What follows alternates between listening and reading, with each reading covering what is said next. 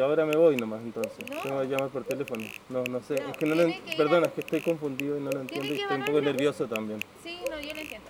Tiene que ser evaluado por un médico. Puede ser Ahora. el médico, sí. Ya. Puede ser médico general. Usted va a la consulta y pide un sobrecupo para que lo atienda. ¿Por qué? Ya. Por sospecha de COVID. Ya. O puede ir al banco pulmonar, pero ya que está acá los españoles, quédese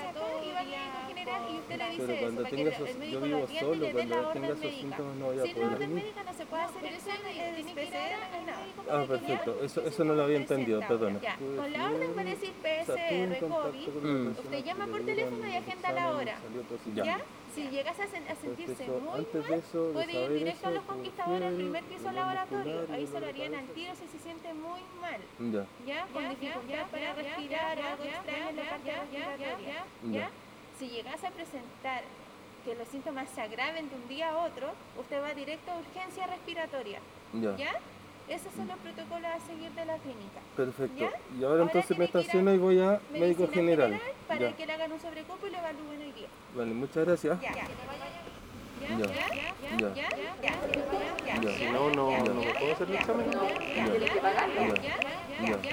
Ya, ya,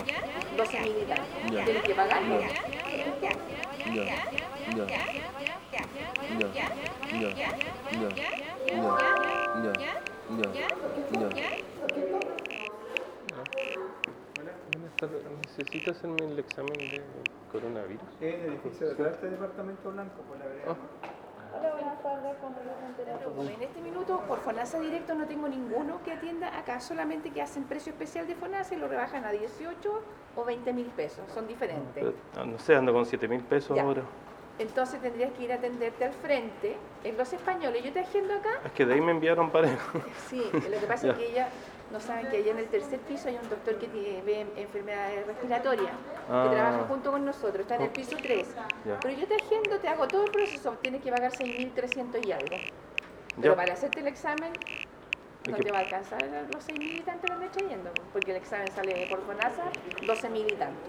¿Y se puede pagar con tarjeta de crédito? Sí, pues o eso sí, eso sí. pagaré, un bono o algo No, así? con tarjeta débito, crédito Ya. eh, o efectivo. ¿Y Te si- aviso al tiro que así va a ser el ¿Y proceso. si no, no, no me puedo hacer el examen? ¿no? No, pues, tienes que pagarlo. ¿Tienes alcohol? Tengo O sea que yo tam- también tengo. Tienes que pagarlo, tienes que pagarlo, tienes que pagarlo, tienes que pagarlo, tienes que pagarlo. Sí. Vale, gracias. 22 de enero del 80. ¿Te si te paso los ocupada. 350 tengo. ¿Sí?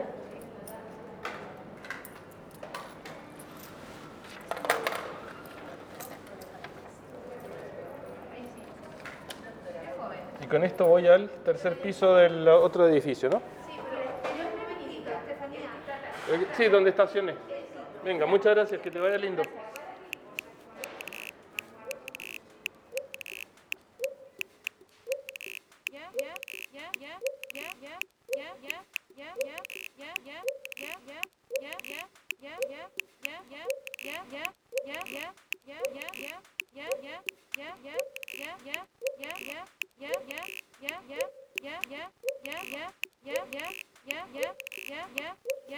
Entre todas las desgracias que desde siempre han azotado a la humanidad, las grandes epidemias han dejado un recuerdo especialmente vívido.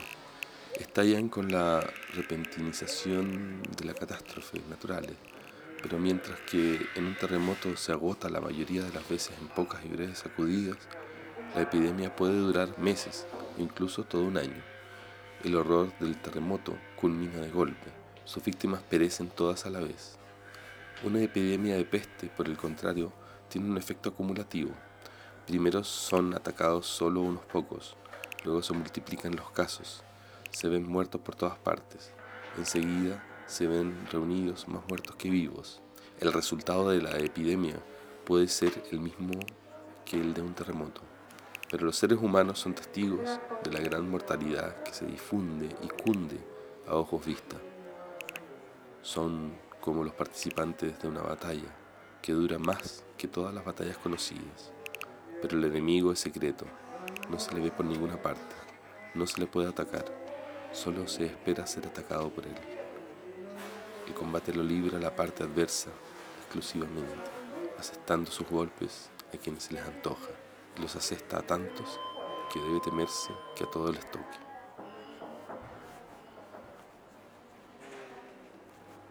Hola, buenas tardes.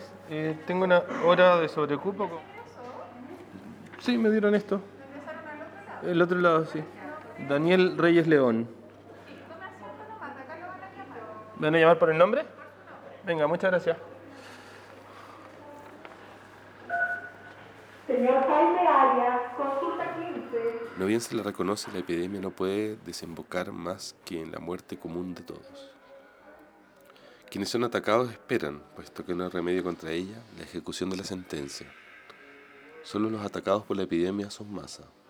Son iguales respecto al destino que les espera. Su número aumenta con celeridad creciente. Alcanzan la meta hacia la que se mueven en pocos días. Alcanzan la mayor densidad posible, pero aún dejando de lado la suerte ulterior de los muertos, porque las creencias religiosas no son idénticas en todas partes, hay una cosa que es indiscutible. La epidemia desemboca en la masa de agonizantes y muertos. A menudo ya ni es posible sepultar una a una a las víctimas, como corresponde.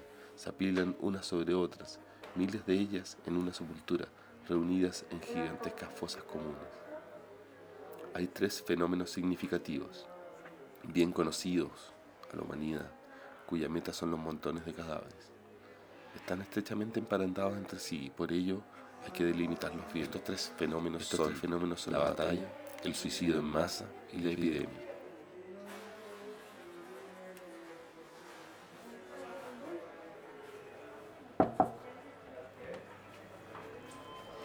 Hola, buenas tardes, Patricio. Un gusto, Daniel. Ya, Daniel, ¿te vienen a hacer el examen? Eh, sí, necesito confirmar porque el sábado confirmaron, eh, mi compañero de taller confirmó que tenía coronavirus y yo compartí con él durante 3, 4 días de la semana anterior. Tengo síntomas del viernes, sentí fiebre en la noche, no me he podido tomar la temperatura porque eh, no tengo termómetro en la casa, vivo solo y Cuéntame, ¿tú tienes enfermedades médicas? no tengo, pero soy fumador. ¿Alérgico a algún medicamento? No, no tengo alergia a medicamentos. ¿Compañero de qué? ¿De trabajo? De, sí, es que tengo, mi casa y mi taller están en el mismo lugar y, y- y trabajamos juntos en la parte de madera. ¿Qué síntomas tienes actualmente? Actualmente siento eh, dolor de cabeza y eh, articulaciones, es raro, pero siento como molestia de la articulación y agotamiento rápido. Entre todas las desgracias que han azotado a la humanidad, las grandes, las grandes epidemias han dejado un recuerdo especialmente vívido en mí. Estallan repentinamente como las catástrofes naturales. Pero mientras que un terremoto se acaba, la mayoría de las veces en pocas y breves sacudidas, la epidemia puede durar meses o incluso todo un año. El horror del terremoto culmina de golpe. Sus víctimas mueren todos a la vez. Una epidemia de peste, por el contrario, tiene un efecto acumulativo. Primero son atacados solo unos pocos, luego se multiplican los casos. Se ven muertos por todas partes. Se ven más muertos que vivos. La humanidad es testigo de la gran mortalidad que se difunde. Son como los participantes de una batalla, pero el enemigo es secreto. No se lo ve por ninguna parte. No se lo puede atacar. Solo se espera ser atacado. Sí, porque Felipe, el que me contagió, estaba, estaba asintomático, pero yo sentí, o sea, yo sentí síntomas antes de saber que él estaba contagiado el viernes en la noche. Y el sábado él le confirmaron el contagio. Es como te digo, o sea, la mayoría evoluciona como un simple. Sí, no, sí lo sé. lo sé. No, no estoy muy intranquilo por eso, estoy más intranquilo por el contagio que pueda generar en mi familia. Por eso, entonces, eh, desde ahora, hasta que tengas el resultado del examen, ya cuarentena en tu domicilio. ¿vale? Sí.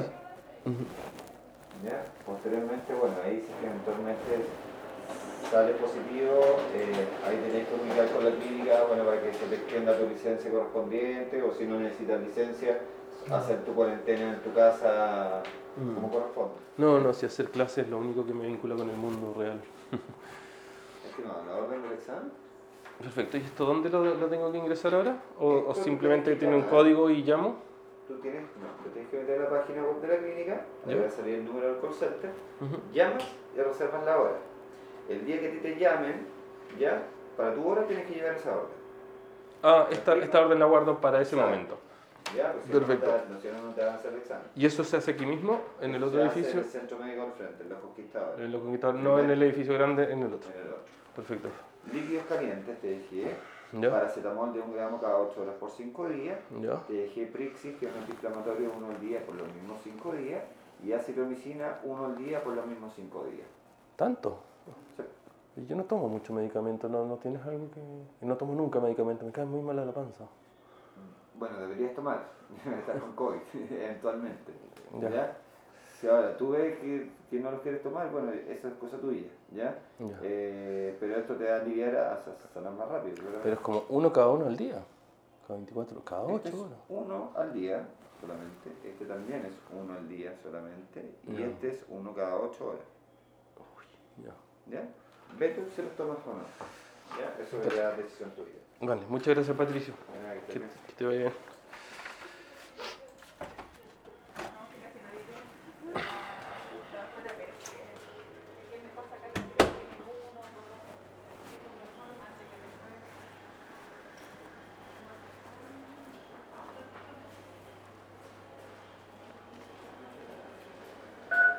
Javiera Ahumada, consulta 24.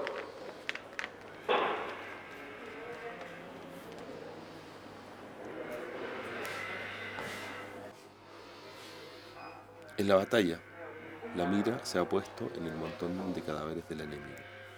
Se quiere disminuir el número de enemigos vivientes para que en comparación el número de la propia gente sea tanto mayor. Que la gente propia también perezca es inevitable. Pero no es eso lo que se desea. La meta es el montón de muertos enemigos. Se le busca activamente por propia iniciativa por la fuerza del propio brazo. En el suicidio en masa, esta iniciativa se vuelve contra la propia gente. Hombre, mujer, niño y niña, todos se matan recíprocamente hasta que no queda sino el montón de los propios muertos, para que nadie caiga en manos del enemigo, para que la destrucción sea total, se acuda el fuego. En la epidemia el resultado es el mismo que en el suicidio en masa pero no es arbitrario y parece impuesto desde afuera por un poder desconocido. Tarda más en alcanzar la meta. Así se vive en una igualdad de atroz expectativa, durante la que todos los vínculos habituales de los seres humanos se deshacen.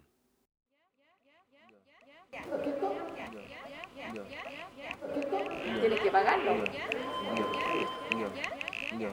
12 militar. Tienes que pagarlo.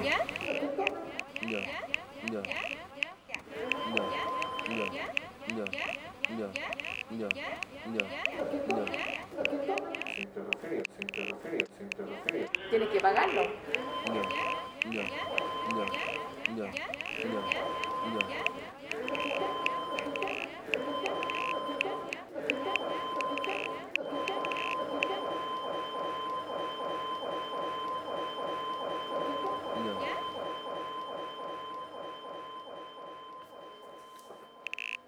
Toda velocidad en la medida que forme parte del ámbito del poder es velocidad. Es básicamente atrapar por sorpresa o apresar. En ambos casos los animales fueron el modelo que tomó el ser humano. Aprendimos de las fieras, de los depredadores, de un lobo sobre todo, que nos permitía entender cómo se atrapa por sorpresa. También nos enseñó a apresar dando un salto repentino. Y eso nos lo enseñaron los gatos, los felinos. Sus envidiados y admirados maestros fueron en esto el león, el leopardo, el tigre. Las aves rapaces combinan ambas capacidades. Atrapan por sorpresa y apresan. Las aves rapaces vuelan solas que tienen una buena vista, se precipitan desde una gran distancia. El ave rapaz inspira al ser humano en la idea de la flecha, que fue durante mucho tiempo el arma más veloz. Con ella el ser humano atrapa a la presa incluso en vuelo. Los animales sirven así ya desde muy temprano como símbolo de un poder. Representan ya sea a los dioses, a los antepasados. Un lobo es también el antepasado de Genghis Khan. El halcón Horus era el dios de los faraones egipcios. En los reinos africanos, los animales sagrados de la estirpe real son el león y el leopardo. De las llamas en las que se incineraba el cadáver de los emperadores romanos, el alma de ellos supuestamente tomaba vuelo y ascendía al cielo como si fuese un águila. Lo más veloz, sin embargo, es lo que desde siempre lo ha sido, el rayo. El temor supersticioso ante los rayos, contra los que no existe protección, está ampliamente difundido. Los mongoles, dice el monje franciscano Rubruk, que trató con ellos como embajador de San Luis, temen sobre todo al trueno y al rayo. Cuando hay tempestad, expulsan de sus yurtas a todos los forasteros. Se envuelven ellos mismos en fieltros negros y se esconden dentro hasta que todo haya pasado. Según informa el historiador persa Rashid, que estuvo a su servicio, se abstienen de comer la carne de cualquier animal que haya sido alcanzado por un rayo, y ni siquiera se atreven a acercarse a él. Entre los mongoles, una amplia gama de prohibiciones sirve para ganarse el favor del rayo. Hay que evitar todo cuanto pueda traerlo el rayo es a menudo el arma principal del dios más poderoso.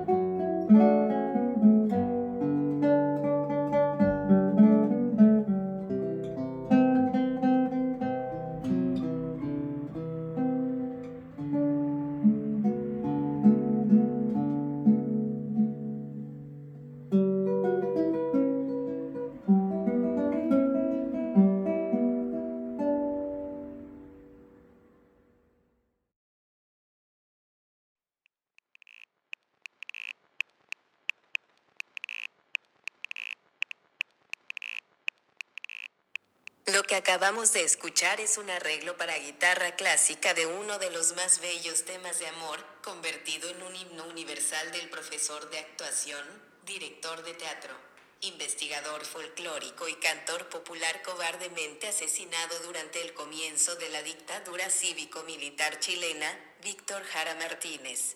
El concertista radicado en el sur de Chile, Roberto Hurtado realizó este arreglo y lo interpretó para ustedes.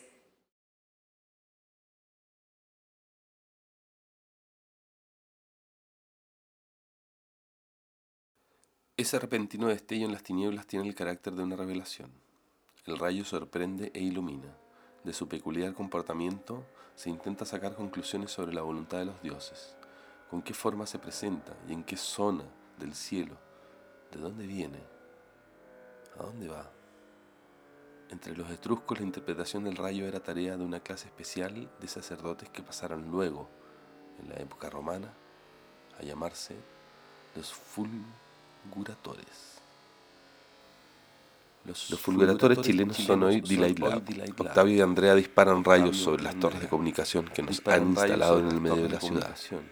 Las formas de mercado que la comunicación ha tomado en los últimos años. La forma de mercado sus disparos llegan a nuestros cuerpos a ese dispositivo que se pega a nuestra piel en cada bolsillo, en cada oído, llegan como una flecha. El móvil, el celular, que ya pronto habitará dentro de nuestros cuerpos según los más pragmáticos, tiene su propia torre, su propio ungimiento en la plaza de la dignidad. Tiene su propia torre, su propio ungimiento en la plaza de la dignidad. Iluminar con las luces cruzadas del hambre de Camilo Catrillanca, o de lo que la demanda social ha puesto en palabras es iluminar el centro con lo desconocido. Es de alguna forma iluminar el centro con lo desconocido. Con, la velocidad del rayo, los fulguratores chilenos, han puesto a la pandemia, a la pandemia, a la luz, de la sociedad que le da vida. Que le da vida. Han hecho de la CTC, de Movistar, un amplificador para que el símbolo de la palabra se haga visible en todas las distancias que las redes sociales permiten. todas las distancias que las redes sociales permiten esa otra distancia, la que permanece cercana, muy cercana, aunque, no nos podamos tocar. Agarrar una palabra es poner la garra encima. la garra encima. Que la palabra agarre un edificio es el descubrimiento furtivo de su sentido que los focos la censuren, que el blureo y el desenfoque y el show del simulacro se devele por parte de quienes defienden la torre de sus propias palabras, es, por decirlo menos, el ingrediente perfecto de una realidad soterrada. Literalmente los Delight están echando luz sobre los márgenes, poniendo a estos en el centro, haciendo que el río, ese que normalmente va más lento por los bordes que por el centro, se invierta. en su velocidad y corra por, sus bordes, sus márgenes, más rápido, de lo que la epidemia puede seducir. Entre los rayos láser, de, octubre y el hambre de luz de mayo, es el tiempo de un lugar remoto, un lindo país esquina con vista al mar que quiso hacer oasis sin darse cuenta que el desierto lo rodeaba, que quiso hacer metáforas. para reconstruir una identidad pero que ha encontrado en sus cristales de masa los márgenes más plausibles, más reales, más certeros, de una experiencia cercana, de algo que se vive y se padece, de una epidemia anterior al COVID, de un humor que no puede ser comprendido más allá de la religión del dinero. Apagar la luz no convierte en invisible lo que sentimos. Apagar la luz no convierte en invisible lo que sentimos. Apagar la luz no convierte en invisible lo que sentimos.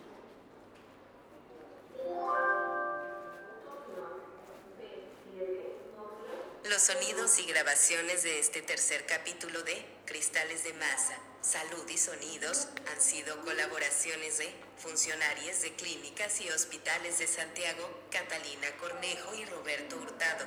Los textos pertenecen a una selección realizada a partir del libro Más hay poder, de Elías Canetti y textos de mi propia autoría. Ojalá hayan disfrutado el programa. Soy Daniel Reyes León y espero que no deban ir a hacerse el examen de COVID-19.